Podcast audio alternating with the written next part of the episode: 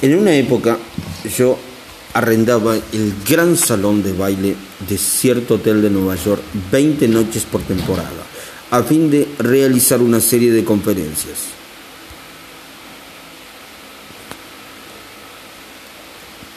Al comenzar una temporada, se me informó repentinamente que tendría que pagar casi el triple de alquiler. Esta noticia me llegó después de impresas y distribuidas las entradas y hechos todos los anuncios. Naturalmente yo no quería pagar ese aumento. Pero, ¿qué me valdría? ¿De qué me valdría hablar a la gerencia del hotel de lo que yo quería? Solo les interesaba lo que querían ellos. Un par de días más tarde fui a ver al gerente. Quedé algo sorprendido cuando recibí su carta. Dije, pero no me quejo. Si yo hubiese estado en su situación, es probable que habría escrito una carta similar. Su deber, como gerente del hotel, es realizar todos los beneficios posibles.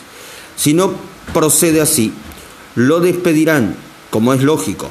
Pero tomemos un papel escribamos las ventajas y desventajas que resultarán para el hotel si insiste en este aumento del alquiler. Tomé entonces una hoja de papel, tracé una línea por el medio y encabecé una columna con la palabra ventajas y la otra con desventajas. Bajo el título de ventajas escribí estas palabras. Salón de baile libre. Luego dije, Tendrán ustedes la ventaja de quedarse con el salón del baile para alquilarlo para bailes y convenciones.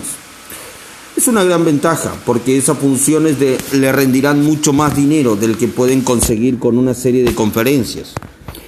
Si comprometen el salón por 20 noches en el curso de la temporada, es casi seguro que perderán algunos negocios como muy provechosos. Ahora agregué, consideremos las desventajas. Primero, en lugar de aumentar sus ingresos por lo que yo les pague, verán ustedes que disminuyen. En realidad los van a perder del todo porque no puedo pagar el alquiler que me piden. Me veré obligado a efectuar estas conferencias en algún otro local. Hay además una desventaja para ustedes. Estas conferencias atraen multitudes de personas educadas y cultas. Se trata pues de una buena propaganda, ¿verdad? Lo cierto es que si gastaran ustedes 5 mil dólares en anuncios periodísticos, no conseguirían atraer al hotel tanta gente como la que viene a estas conferencias. Esto vale mucho para el hotel, ¿verdad? Mientras hablaba escribí estas dos desventajas bajo el título correspondiente y entregué la hoja de papel al gerente diciéndole, deseo que, con, que estudie cuidadosamente las ventajas y las desventajas que van a resultar para el hotel que está de esta decisión y que después me haga conocer su resolución definitiva. Al día siguiente recibí una carta que me informaba que mi alquiler aumentaría solo un en 50% en lugar de 300%. Recuérdese que obtuve esta reducción sin decir una palabra de lo que yo quería. No hablé más de lo que quería el hotel y cómo podría lograrlo. Supongamos que yo hubiese procedido en la forma humana natural, que hubiera entrado violentamente en la oficina del gerente para decirle, ¿qué es esto de aumentarme el alquiler en 300% y cuando sabe que ya se han impreso y repartido las entradas, efectuado todos los anuncios? 300% absurdo, no lo voy a pagar. ¿Qué habría ocurrido entonces? Sencillamente que habría comenzado una discusión y ya se sabe cómo terminan las discusiones, porque yo hubiera convencido al gerente de su error. Su orgullo, su orgullo habría hecho difícil que se diera. Veamos cómo de los mejores consejos que jamás se ha dado en cuanto al arte de las relaciones humanas. Si hay en secreto, si hay un secreto del éxito, dijo Henry Ford, reside en la capacidad para apreciar el punto de vista del prójimo y ver las cosas desde ese punto de vista, así como del propio. Tan bueno es el consejo que quiero repetirlo. Si hay un secreto del éxito reside en la capacidad para apreciar el punto de vista del prójimo y ver las cosas desde ese punto de vista así como del propio. Es tan sencillo, tan evidente, que cualquiera debería apreciar a primera vista la verdad que encierra. Sin embargo, el 90% de la gente de la Tierra lo ignora el 90% de las veces. Un ejemplo. Un ejemplo. Estudie las cartas que llegan a su escritorio mañana por la mañana y verá que casi todas ellas violan estas normas de sentido común. Veamos esta carta escrita por el jefe del departamento de radio de una agencia de publicidad que tiene sucursales en todo el continente. Esta carta fue enviada a los gerentes de estaciones locales de radio en todo el país. He fijado entre paréntesis mis reacciones ante cada párrafo. Señor fulano de tal, ciudad de cual Indiana 46070, estimado señor fulano. La compañía tal desea conservar su posición como principal agencia publicitaria en el terreno radiotelefónico. ¿A quién le interesa lo que desea su compañía? A mí me preocupan mis problemas. El banco va a ejecutar la hipoteca sobre mi casa. El jardín está lleno de plagas. El mercado de valores bajó ayer. Perdí el tren de las ocho y cuarto esta mañana. No me invitaron anoche al baile de los Pérez. El médico me dijo que tengo mucha presión arterial y neuritis y caspa. Y bien, ¿qué ocurre? Llego esta mañana a la oficina, preocupado, abro mi correspondencia y me encuentro con un señor engreído que desde Nueva York se dedica a cacarear sobre lo que desea su compañía. Va, si se diera cuenta de la impresión que hace esta carta, abandonaría el ramo de publicidad y se dedicaría a criar ovejas. Los contratos nacionales de publicidad de esta agencia fueron el baluarte de la primera cadena radiotelefónica. En todos los años sucesivos hemos ocupado en, toda, en todas las estaciones más tiempo publicitario que cualquier otra agencia. Son ustedes ricos y poderosos y están en la cima, ¿verdad? ¿Y qué? A mí no me interesa para nada que sean ustedes tan grandes como la General Motors y la General Electric y el Estado Mayor del Ejército, todos juntos. Si usted, señor, tuviera un asomo de sentido común, habría comprendido que a mí me interesa cuán grande soy yo y no ustedes. Toda esta charla sobre sus enormes triunfos me hace sentir pequeño y carente de importancia. Deseamos atender a nuestros clientes con la última palabra sobre información relativa a estaciones radiotelefónicas. Ustedes desean, ustedes borrico, no me interesa lo que desea usted, ni lo que desea el presidente de los Estados Unidos. Escuche de una vez por todas. Me interesa lo que yo deseo, y de eso no ha dicho una sola palabra en la carta. Se servirá usted, por lo tanto, por a la compañía tal en su lista de preferencia para el envío de informaciones semanales sobre su estación. Todos los detalles se pueden resultar útiles para una agencia de nuestro carácter. Lista de preferencias. Qué desfachatez, me hace sentir insignificante con toda esa referencia a su grandeza. Y luego me pide que ponga a la compañía en la lista de preferencia, sin emplear siquiera una cortesía al pedirlo. Una pronta contestación de esta carta con los últimos datos de esa estación será mutuamente beneficiosa. Estúpido. Me envía usted una circular barata, una copia memografiada que se reparte por el país entero como las hojas de otoño, y tiene la osadía de pedirme cuando estoy preocupado por la hipoteca y el jardín y mi presión que me siente a dictar una nota personal en respuesta a su circular memografiada y que la responda pronto. ¿Qué es eso de pronto? ¿No sabe usted que yo estoy tan ocupado como usted? O al menos me gusta pensar que lo estoy. Y ya que estamos en esto, ¿quién le dio derecho a impartirme órdenes? Dice usted que será mutuamente beneficiosa al fin. Al fin empieza usted a ver mi punto de vista, pero De todos modos, me explica cómo puede ser beneficioso para mí. Su seguro servidor, J. Sutano, gerente del departamento de radio, PD. La copia inclusa del diario de cual será de interés para usted y quizá quiera transmitirla por su estación. Finalmente, allí a lo último, es una postdata mencionada a usted algo que puede ayudarme a resolver uno de mis problemas. ¿Por qué no empezó su carta por allí? Pero es inútil. Un hombre dedicado a la publicidad, culpable de perpetrar tantas tonterías como me ha enviado usted, debe de padecer algo en la médula oblongada. Usted no necesita una carta con nuestras últimas novedades. Lo que necesita usted es un litro de yodo en las glándulas tiroides. Pero si un hombre que dedica su vida a la publicidad y que se hace pasar por perito en el arte de influir sobre el público para que compre, si un hombre así escribe una carta de este tipo, ¿qué podemos esperar del carnicero o el panadero? Aquí hay otra carta escrita por el superintendente de una gran estación ferroviaria de cargas o a un estudiante de este curso, señor Edward Vermillen. ¿Qué efecto tuvo esta carta en el hombre a quien fue dirigida? Leámosla y después lo diré. A Serengas Sons in 28 Front Street, Brooklyn. NI 11201. Atención. Señor Edward Vermillen, my señores nuestros muy señores nuestros, perdón. Las operaciones de nuestra estación receptora de fletes para afuera son dificultosas para una amplia proporción del movimiento total que nos entrega muy avanzada la tarde.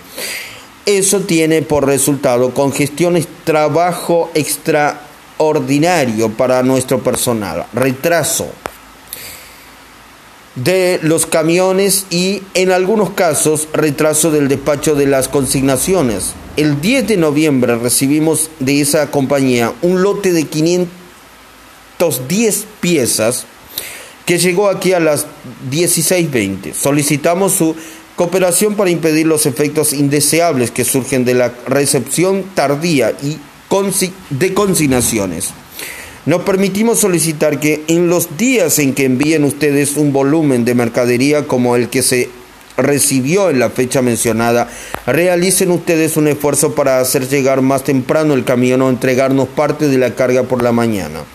Ustedes obtendrían de tal cooperación la ventaja de una descarga más rápida de sus camiones y la seguridad de que sus consignaciones serán despachadas en el día de su entrega en la estación. Su seguro servidor JB Superintendente. Después de leer esta carta, el señor Vermillen, gerente de ventas de la casa A. Serega Sons Inn, me la envió con el siguiente comentario. Esta carta tuvo un efecto contrario del que deseaba.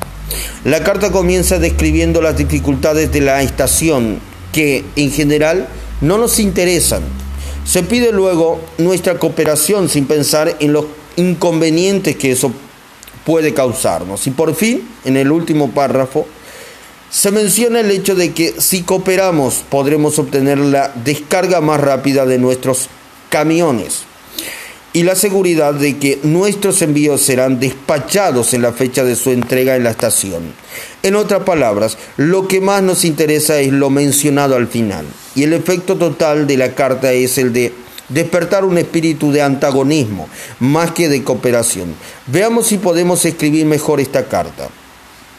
No, no perdamos tiempo hablando de nuestros problemas. Según aconseja Henry Ford, comprendamos el punto de vista de la otra persona y veamos la cosa desde ese punto de vista, así como el del nuestro. Demos una muestra de la carta revisada. Quizás no sea la mejor, pero no es mejor que el original? Señor Edward Barmillen a Seregas Sons Inc. 28 Front Street, Brooklyn, NI 11201. Estimado señor Barmillen, Su compañía es uno de nuestros buenos clientes desde hace 14 años. Naturalmente agradecemos sobremanera ese patrocinio y asignamos darle el servicio de veloz y eficiente que merece. Lamentamos decir con, sin embargo, que no nos es posible hacerlo cuando sus camiones nos hacen llegar una gran cantidad de mercaderías en las últimas horas de la tarde, como ocurrió el 10 de noviembre. Sucede así porque muchos otros clientes hacen también sus entregas en las últimas horas de la tarde y naturalmente esto produce una congestión. Como resultado de ello, sus camiones quedan inevitablemente detenidos en la estación y a veces hasta se retrasa el envío de las mercancías al interior. Esta es una grave dificultad. ¿Cómo se puede enviar? ¿Cómo se puede evitar? Haciendo sus entregas en la, en la estación por la mañana cuando les sea posible. Eso facilitará el movimiento de sus camiones. Sus envíos obtendrán inmediata atención y nuestro personal podrá retirarse temprano a gozar una comida con los deliciosos productos que ustedes fabrican. Cualquiera sea el momento en que lleguen sus envíos, haremos siempre todo lo posible por servirles con rapidez. Sé que ustedes, os, perdón, sé que usted está muy ocupado. Sírvase no molestarse en contestar esta nota. Lo saluda atentamente JB Superintendente. Bárbara Anderson, empleada de un banco en Nueva York, deseaba mudarse a Phoenix, Arizona, en busca de mejor clima para su salud delicada de su hijo. Usando los principios que había aprendido en nuestro curso, escribió la siguiente carta a 12 bancos de Phoenix. Estimado señor, mis 10 años de experiencia bancaria podrían resultar de interés para un banco en crecimiento como el suyo en distintos puestos de la operatoria bancaria con la Baker's Trust Company de Nueva York hasta llegar a mi puesto actual de gerente de área. Ha adquirido conocimiento de todas las fases del mundo bancario, incluyendo relaciones entre depositantes, créditos, préstamos y administración internas. En mayo me trasladaré a Phoenix y estoy segura de que si se me da la oportunidad, podré contribuir al crecimiento de su institución. Llegará a esa ciudad, perdón, llegaré a esa ciudad el 3 de abril y le agradeceré que me permita mostrarle cómo puedo ayudar a su banco a alcanzar sus objetivos. Sinceramente, Bárbara L. Anderson. ¿Recibió alguna respuesta a esta carta, Anderson? 11 de los 12 bancos la invitaron a presentarse para una entrevista y posteriormente tuvo para elegir entre diversas ofertas de empleo. ¿Por qué? Porque la señora Anderson no les comunicó lo que ella quería, les escribió exclusivamente sobre cómo podía serles de utilidad a ellos. Se concentró en los deseos de los bancos, no en los suyos. Miles de vendedores reconocen hoy las, recorren hoy las calles cansados, decepcionados, sin buena paga. ¿Por qué? Porque solo piensan en lo que ellos quieren. No comprenden que ni usted ni yo queremos comprar nada. Ni si, si quisiéramos, saldríamos a comprarlo. Pero a usted y a mí nos interesa siempre resolver nuestros problemas. Y si un vendedor puede demostrarnos que sus servicios o sus productos nos ayudarán a resolver nuestros problemas, no tendrá que esforzarse por vendernos nada. Ya lo compraremos nosotros. Y un cliente desea creer que él es quien compra, no hay no que hay alguien que le vende. Sin embargo, Muchos hombres se pasan la vida como corredores de ventas sin ver las cosas desde el punto de vista del cliente. Por ejemplo, yo viví durante muchos años en Forest Hills, pequeña comunidad de casas particulares en el centro del distrito de Nueva York.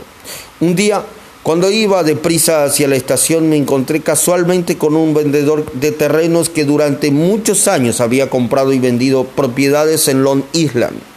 Conocía muy bien a Forest Hill y sabiendo, sabiéndolo, perdón, le pregunté apresuradamente si mi casa estaba construida con vigas de metal. Me dijo que no lo sabía y agregó algo que yo sabía ya, que podía averiguarlo telefoneando a la asociación Forest Hill Gardens. A la, a la mañana siguiente recibí una carta de él. Me daba la información que yo quería. La podía haber conseguido en un minuto mediante un llamado telefónico, pero no lo hizo. Me decía otra vez cómo podía averiguarlo yo y después me pedía que lo dejara encargarse de mi seguro. No le interesaba ayudarme, le interesaba ayudarse a sí mismo. J. Howard Lucas de Birmingham, Alabama, cuenta cómo manejaron una misma situación dos vendedores de la misma compañía. Hace varios años yo estaba en el equipo de administración de una pequeña compañía. Teníamos cerca las oficinas distritales de una gran compañía de seguros. Sus agentes tenían asignados territorios y nuestra compañía estaba encomendada a dos agentes, a los que llamaré Carl y John.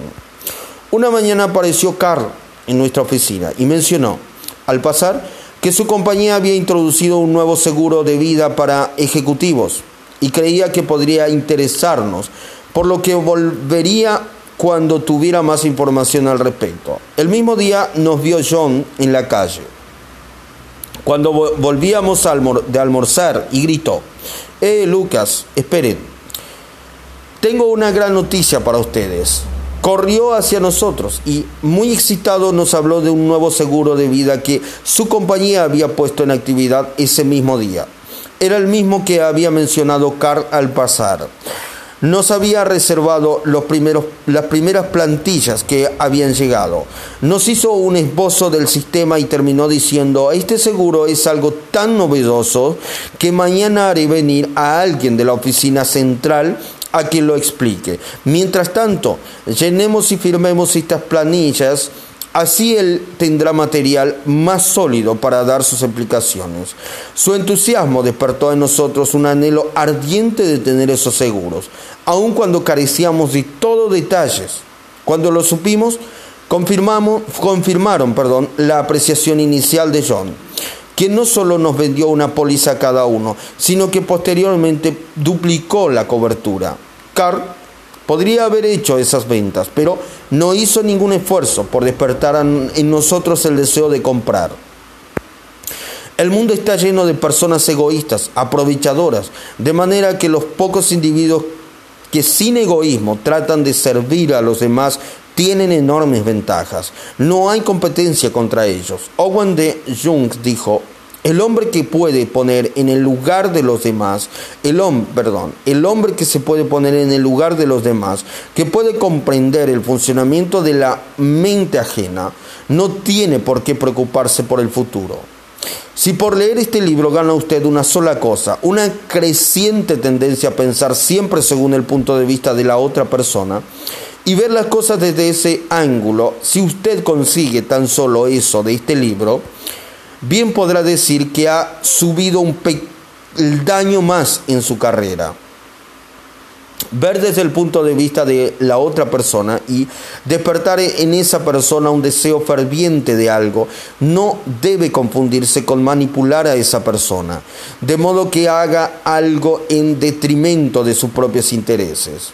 Ambos partidos deben salir ganando en la negociación. En las cartas del señor Berlin, tanto el remitente como el receptor de la correspondencia ganaron al implementarse lo sugerido. Tanto el banco como la señora Anderson ganaron gracias a la carta de ella, porque el banco ganó una empleada valiosa y la señora Anderson un buen empleo. Y en el ejemplo de la venta del seguro que hizo John al señor Lucas, ambos ganaron en la transacción. Otro ejemplo, en el que ganaron, en, el que ganan todos usando este principio de despertar un interés, viene de Mitchell et Widen, de Warchi Rhode Island, Rhode Island, que es vendedor distrital de la empresa Shell Oil. Mike quería llegar a ser el vendedor número uno de su distrito, pero había una estación de servicios que se retraía, se, retraía en sus servicios. La administraba un hombre anciano, a quien era imposible motivarlo para que aseara y pusiera en condiciones la estación. Estaba en tan mal estado que las ventas declinaban significativamente. Este administrador no quiso prestar oído a ninguna de las súplicas de May para jerarquizar la estación de servicio. Después de muchas exhortaciones y discusiones privadas, en ninguna de las cuales obtuvo el menor resultado, May decidió invitar al anciano a visitar la estación de servicio Shell más nuevo del territorio. El hombre quedó impresionado por las estaciones de la nueva estación que cuando Mike lo visitó la vez siguiente, la suya estaba limpia pintada y las ventas habían vuelto a subir. Esto le permitió a Mike alcanzar su tan ansioso puesto de número uno en su distrito. Todas sus súplicas habían fallado, pero al despertar un anhelo en el administrador, al mostrarle una estación de servicio moderna, logró su objetivo y ambos se beneficiaron. Casi todos los hombres van al colegio y aprenden a leer a Virgilio y a dominar los misterios del cálculo, sin descubrir jamás cómo funciona su mente. Por ejemplo, yo daba una vez un curso sobre oratoria para los jóvenes graduados en diversos colegios que entraban como empleados de la empresa Carrier Corporation, la organización que refrigera edificios y que instala aire acondicionado en todas partes. Uno de los estudiantes quiso persuadir a los demás de que jugaran al básquetbol y este fue más o menos su argumento. Quiero que ustedes vengan a jugar al básquetbol. Me gusta jugar, pero las últimas veces que fui al gimnasio no había bastante muchachos para organizar un partido. Dos o tres nos pusimos a arrojarnos la pelota uno al otro y quedé con un ojo negro. Deseo que ustedes vengan conmigo mañana por la noche. Quiero jugar al básquetbol. ¿Habló acaso de lo que querían los demás? A nadie le gusta ir a un gimnasio al que nadie va, ¿verdad? Los otros no se interesaban por lo que deseaba este mozo y no querían salir con, lo, con un ojo negro. Pudo, pudo haber demostrado que al ir al gimnasio los demás obtendrían algo que querrían. Es claro, más actividad, mejor apetito, cerebro más despejado, diversión. Repitamos el sabio consejo del profesor Overstreet Primero, despertar en la otra persona un franco deseo. Y quien puede hacerlo tiene el mundo entero consigo.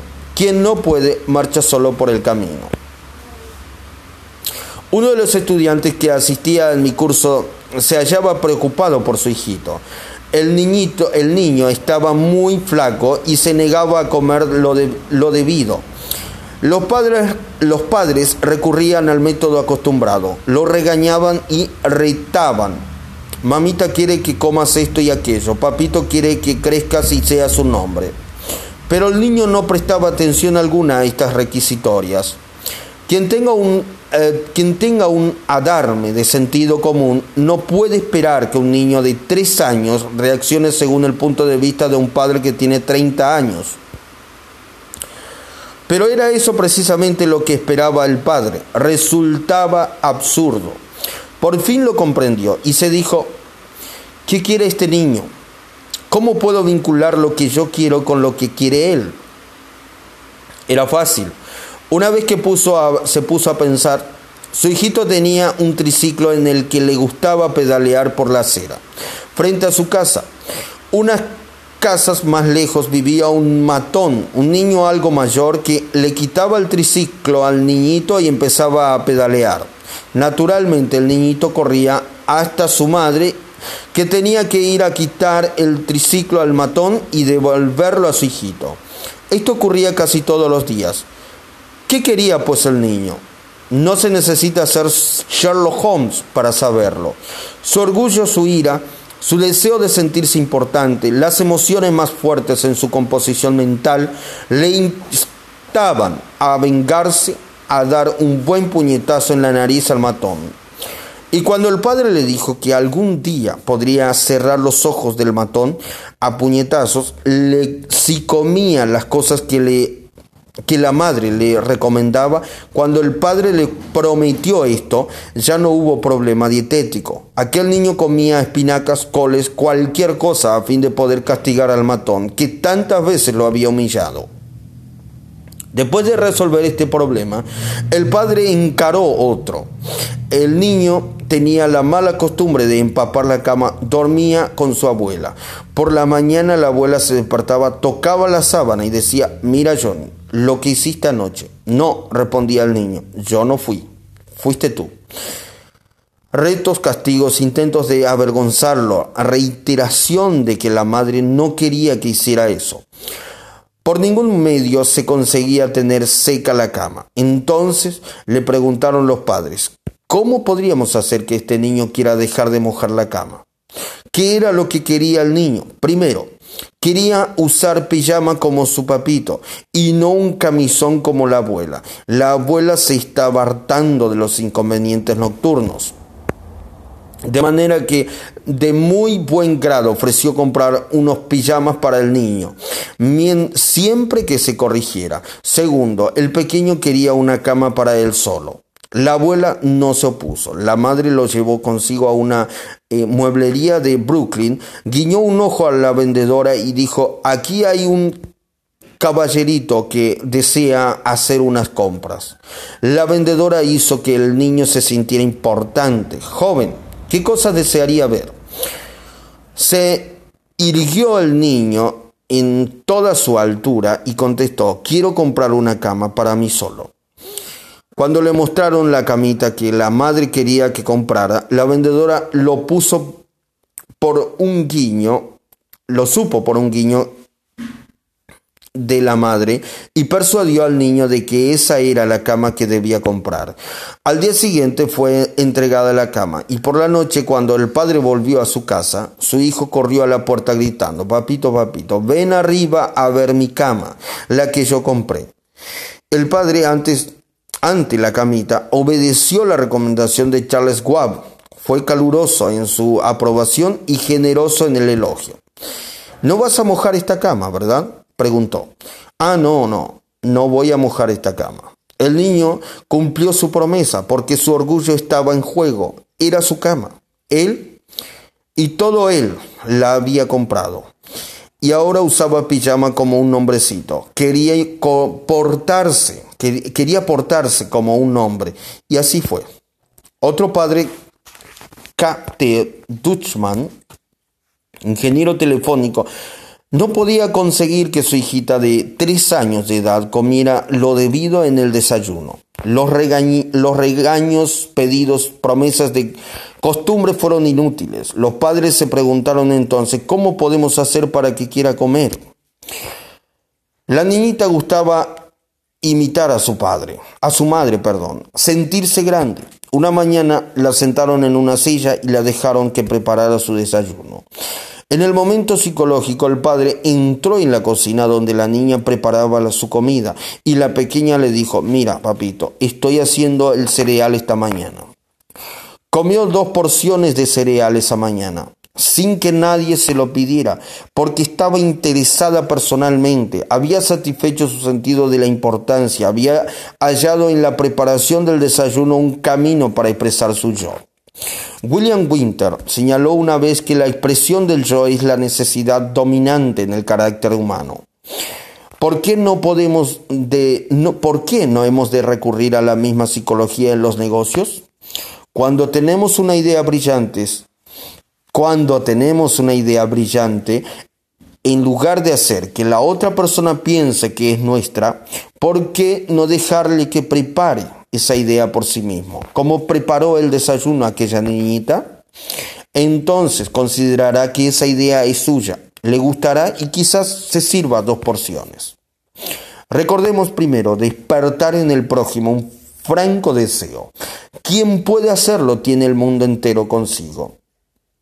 Quien no puede marcha solo por el camino. Regla 3. Despierte en los demás un deseo vehemente despierte en los demás un deseo vehemente.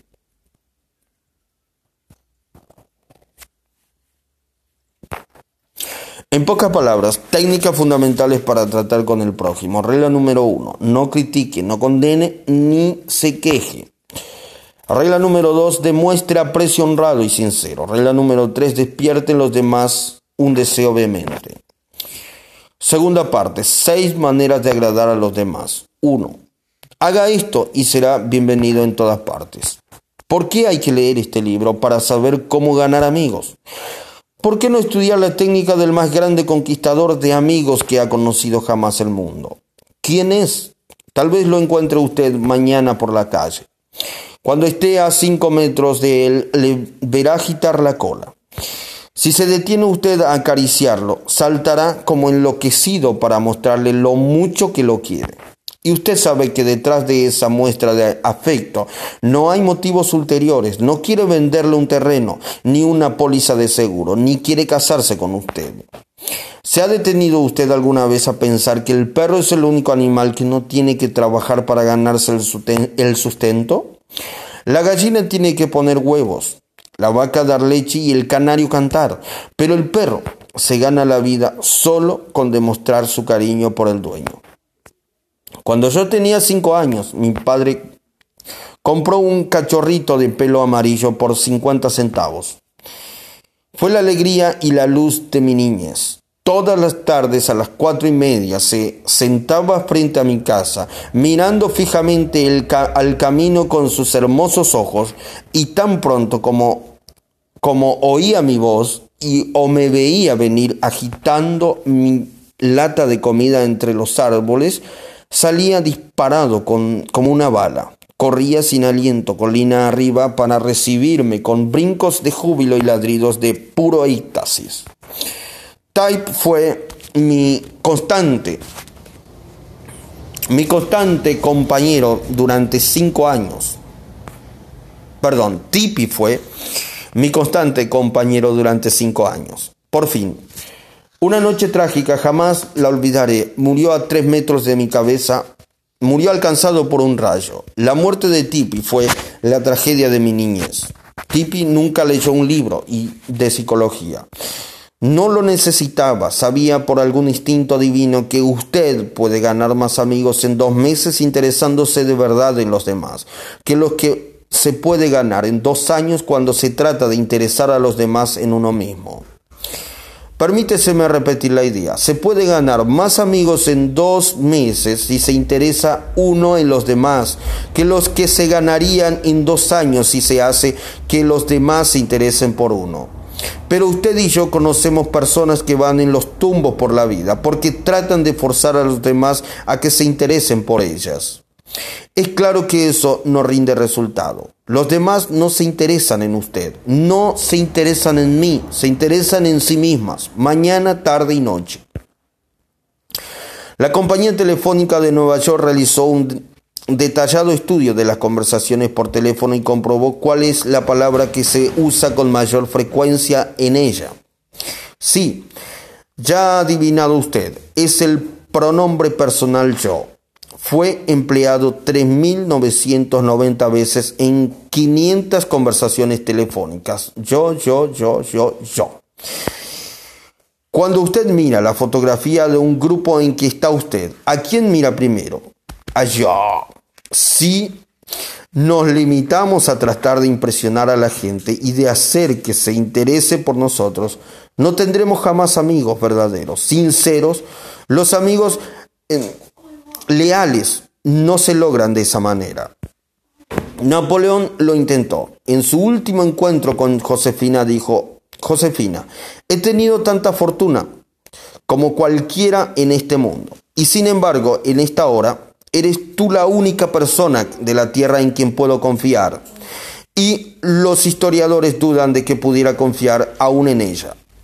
Alfred Adler, el famoso psicólogo vienes escribió un libro titulado ¿Qué debe significar la vida para usted? En ese libro dice así, el individuo que no se interesa por sus semejantes es quien tiene las mayores dificultades en la vida y causa las mayores heridas a los demás. De esos individuos surgen todos los fracasos humanos. Es posible leer veintenas de eruditos tomos sobre psicología sin llegar a una declaración más significativa para usted o para mí. No me agradan las repeticiones, pero esta afirmación de Adler está tan rica de significado que voy a repetirlo en bastardilla. El individuo que no se interesa por sus semejantes es quien tiene las mayores dificultades en la vida y causa las mayores heridas a los demás. De esos individuos surgen todos los fracasos humanos. Yo seguí cierta vez en la Universidad de Nueva York un curso sobre redacción de cuentos cortos. Y durante ese curso el director de una importante revista habló ante nuestra clase. Dijo que era capaz de tomar cualquiera de las docenas de cuentos que cruzaban por su escritorio todos los días y, después de leer unos párrafos, decir si su autor gustaba o no de la gente. Si el autor gusta de la gente, añadió, la gente gustará de sus cuentos. Este director acostumbrado a tratar con la vida se detuvo dos veces en el curso de su conferencia sobre la forma de escribir y pidió excusas por predicarnos un sermón. Les estoy diciendo, expresó, las mismas cosas que diría un predicador, pero recuerden que deben tener interés por la gente si quieren atraer interés por, como cuentistas. Si así ocurre con los cuentistas, puede tenerse la seguridad de que lo mismo es triplemente cierto en cuanto a las relaciones con la gente. Yo pasé una noche en el camarín de Hotward, Thurston, la última vez que se presentó en Broadway. Thurston, el decano de los magos, Thurston, el rey de la prestigitación. Durante 40 años viajó por el mundo entero una y otra vez, creando ilusiones, engañando con sus tretas al público y haciendo que la gente quedaba, quedara boquiabierto de asombro. Más de 60 millones de personas pagaron entrada por verlo actuar y así consiguió ganar casi 2 millones de dólares. En esa ocasión pedí al señor Thurston que me confiara el secreto de sus triunfos. Su instrucción no tenía nada que ver con ellos, porque huyó de su casa siendo niño, fue vagabundo por los caminos, viajó en trenes de carga, durmió en pajares, pidió comida de puerta en puerta y aprendió a leer gracias a los carteles que desde un vagón de carga veía junto al ferrocarril. Tenía extraordinarios conocimientos sobre prestigitador. No, me dijo que se ha escrito centenares de libros sobre pruebas de magia y que muchísimas personas saben tanto como él. Pero Thurston tenía dos cosas que carecían más los demás. Primero, la capacidad necesaria para que su personalidad llegara al otro lado de las candilejas. Conocía la naturaleza humana. Todo lo que hacía, cada gesto, cada entonación en la voz, cada elevación de una ceja había sido cuidadosamente ensayado con anterioridad y sus actos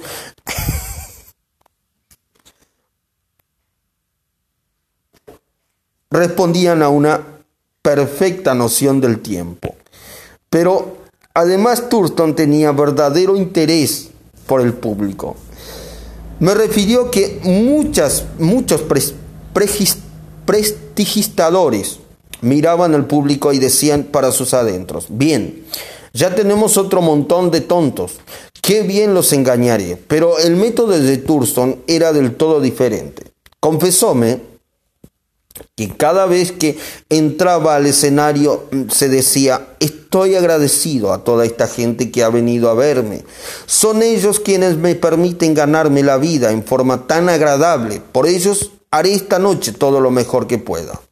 Declaró que jamás se acercaba a las candilejas sin decirse primero, una vez tras otra, adoro a mi público, adoro a mi público. ¿A ridículo? ¿Absurdo? Tiene usted derecho a, a, pensar lo que quiera. Yo no hago más que repetir sin comentarios una receta utilizada por uno de los magos más famosos de todos los tiempos. George Dick, de North Warren, Pensilvania, se vio obligado a retirarse de su negocio de estación de servicio. Después de trabajar en él durante 30 años, cuando se construyó una nueva autopista por el sitio que ocupaba su establecimiento. Al poco tiempo, los días ociosos de un jubilado empezaron a aburrirlo, por lo que trató de ocupar el tiempo tocando en un viejo violín, en su viejo violín. Pronto empezó a viajar por toda por toda su área, asistiendo a conciertos y visitando a, consumados violinistas. En su estilo humilde y amistoso, se interesó por conocer el pasado y las ideas de todos los músicos que conocía. Aunque él mismo no era un gran violinista, hizo muchos amigos en el mundo de la música, asistió a toda clase de eventos musicales y los aficionados a la música country de todo el este de los Estados Unidos llegaron a conocerlo como el tío George, el rascador de violín del condado Kinsua. Cuando conocimos al tío George tenía 72 años y disfrutaba de cada minuto de su vida. Gracias a su interés en otras personas, logró crearse una nueva vida en un momento en que la mayoría de la gente considera terminados sus años productivos. Ese mismo era uno de los secretos de la asombrosa popularidad de Teodoro Roosevelt. Hasta sus sirvientes lo adoraban. Su ballet jamás e amos escribió acerca de él un libro titulado Teodoro Roosevelt, héroe de su ballet. En ese libro narramos este ilustrativo incidente. Mi mujer preguntó una vez al presidente qué era una codorniz. ¿Qué era una codorniz? Jamás había visto una. Y el presidente se la describió detalladamente. Algún tiempo después sonó el teléfono de nuestra casita.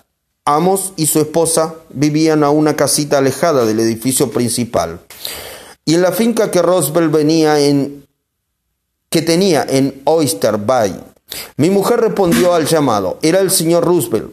Dijo que había llamado para decirle que frente a la ventana había una codorniz y que si mi mujer se asomaba podría verla.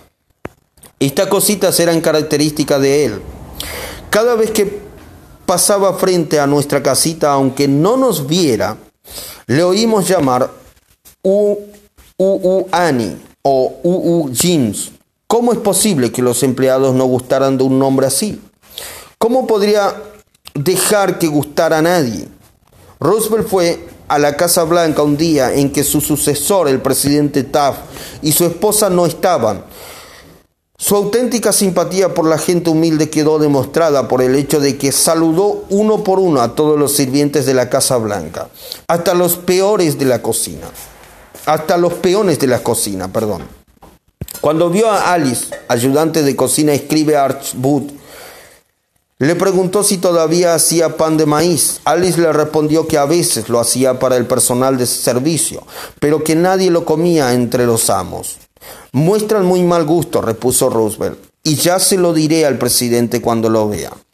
Alice le llevó un trozo de pan de maíz y Roosevelt fue hasta el despacho principal comiendo y saludando a jardineros y criados al pasar. Hablaba con cada uno como lo había hecho en el pasado y que Weber, que había sido en la Casa Blanca durante 40 años, me dijo con los ojos llenos de lágrimas, es el único día feliz que hemos tenido en casi dos años, y ninguno de nosotros lo cambiaría por un billete de 100 dólares. El mismo interés por la gente al pasar sin importancia ayudó al representante de ventas Edward M. Sikes, hijo de Chapman, Nueva Jersey, a conservar una cuenta. Hace muchos años nos dijo, visité a clientes de la empresa Johnson Johnson en el, en el área de Massachusetts. Una cuenta era la de una farmacia en Hillgang. Cada vez que iba a este negocio siempre hablaba con el empleado de refrescos y el del mostrador unos minutos, antes de hablar con el dueño para recibir la orden. Un día el dueño me dijo que no tenía interés en comprar productos de Johnson Johnson porque consideraba que esta firma estaba concentrado, eh, concentrando sus actividades en los supermercados en, en detrimento de las farmacias chicas como la suya. Salí muy decaídos y di vueltas por el pueblo varias horas. Al fin decidí volver a la farmacia y tratar de explicarle nuestra posición al dueño. Cuando volví a entrar, como siempre, saludé a los empleados. Al verme el dueño, me sonrió y me dio la bienvenida. Me dio una orden de compras que superaba las suyas habituales. Lo miré sorprendido y le pregunté qué había sucedido para hacerle cambiar de opinión. Desde mi visita anterior, apenas unas horas antes, me señaló al muchacho que atendía al mostrador de refrescos y dijo que cuando yo había salido antes, este joven había venido a decirle que yo era uno de los pocos vendedores que venían a la farmacia y que se molestaba en saludarlo, a él y a los otros empleados. Le dijo al dueño que si había un vendedor que se merecía hacer buenos negocios, era yo.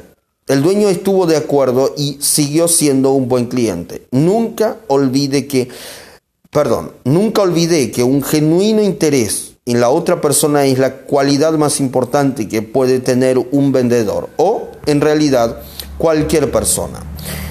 Por experiencia personal he descubierto que se puede lograr la atención y la cooperación hasta que las personas más ocupadas de los Estados Unidos, si uno se interesa debidamente en ellas.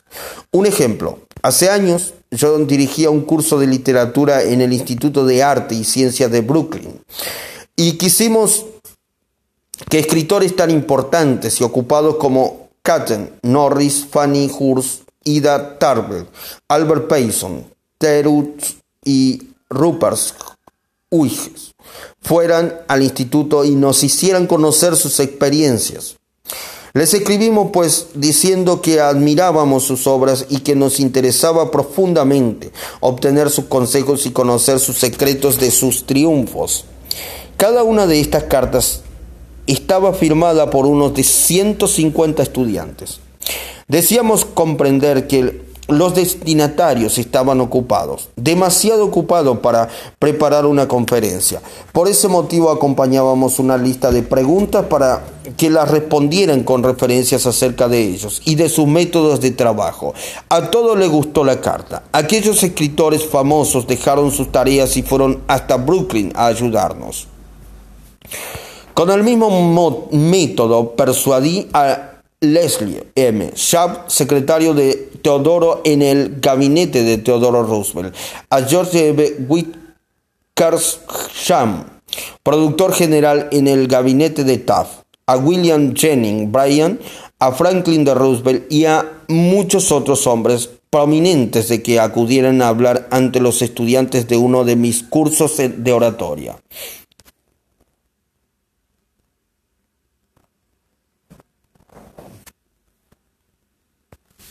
Todos nosotros, seamos obreros en una fábrica, empleados en una oficina o incluso reyes, gustamos de la gente que nos admira. Recordemos al Kaiser Guillermo II.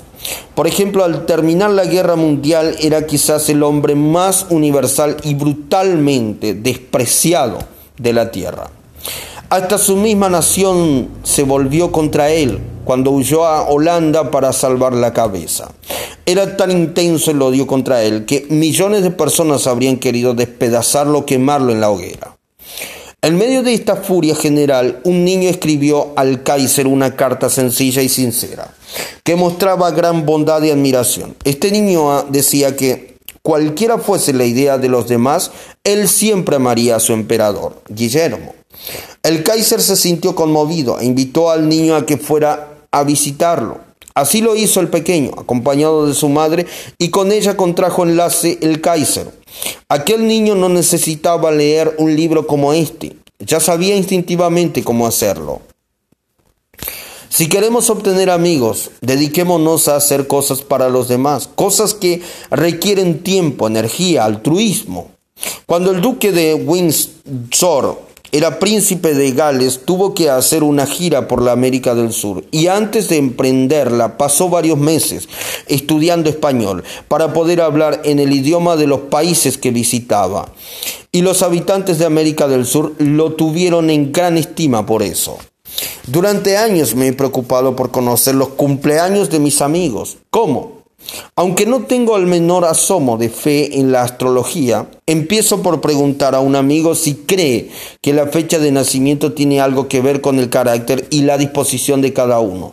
Luego le pido que me diga el día y el mes de su nacimiento.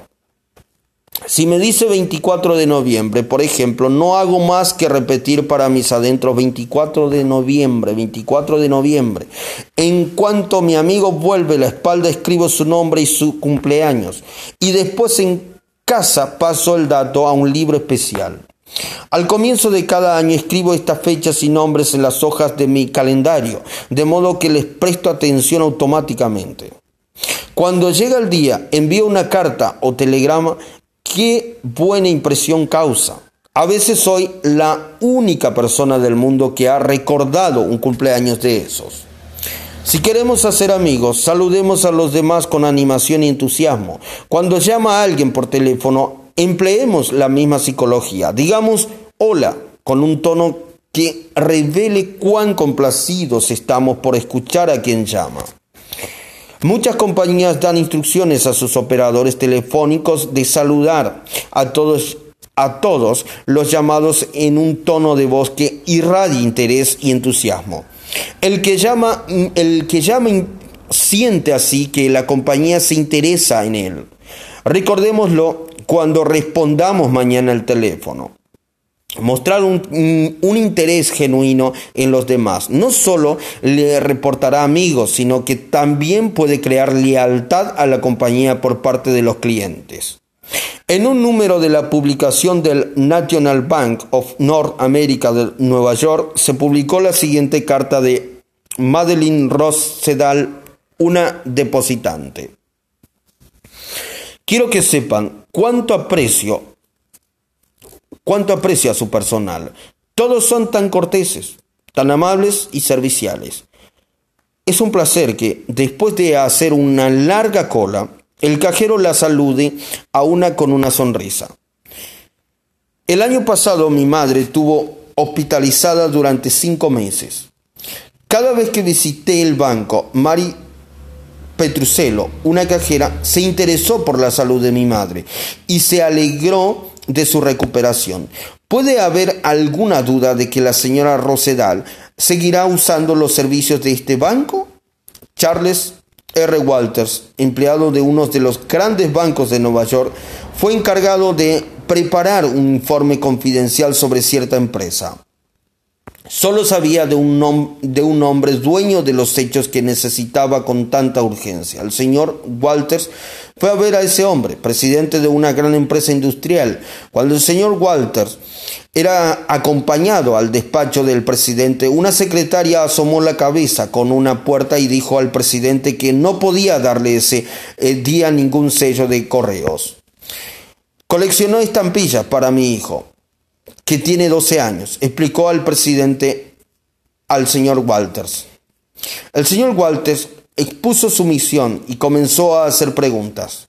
El presidente se mostró vago, general, nebuloso, perdón. No quería hablar y aparentemente nada podía persuadirle de que hablara. La entrevista fue muy breve e inútil. Francamente no sabía qué hacer, dijo la señora Walters al relatar este episodio ante nuestra clase. Pero entonces recordé las, a la secretaria, las estampillas y el, y el hijo, y también recordé que el departamento extranjero de nuestro banco coleccionaba estampillas llegadas con las cartas que se reciben de todos los países del mundo. A la tarde siguiente visité a este hombre y le hice decir que llevaba algunas estampillas para su hijito. Me recibió con entusiasmo, pues, señor, no, pues, Señor, no me habría estrechado la mano. Con más fruición que hubiese sido candidato a legislador. Era todo sonrisas y buena voluntad. A mí, George, le encantaría esta, decía mientras examinaba las estampillas. Y mire esta, y mire esta. Esta es un tesoro. Pasamos media hora hablando de estampillas y mirando retratos de su hijo. Y después dedicó más de una hora a su valioso tiempo a darme todos los informes que yo quería. y sin que tuviese yo que pedírselo siquiera. Me confió todo lo que sabía y después llamó a, a sus empleados y los interrogó en mi presencia. Telefoneó a algunos de sus socios, me abrumó con hechos, cifras, e informes y correspondencia. Como dirían los periodistas, tenía yo una primicia. Vamos otro veamos otro ejemplo. C.M. Napple Jr. de Filadelfia había tratado durante años de vender combustible a una gran cadena de tiendas, pero la compañía seguía comprando el combustible a un comerciante lejano y lo hacía pasar en tránsito frente a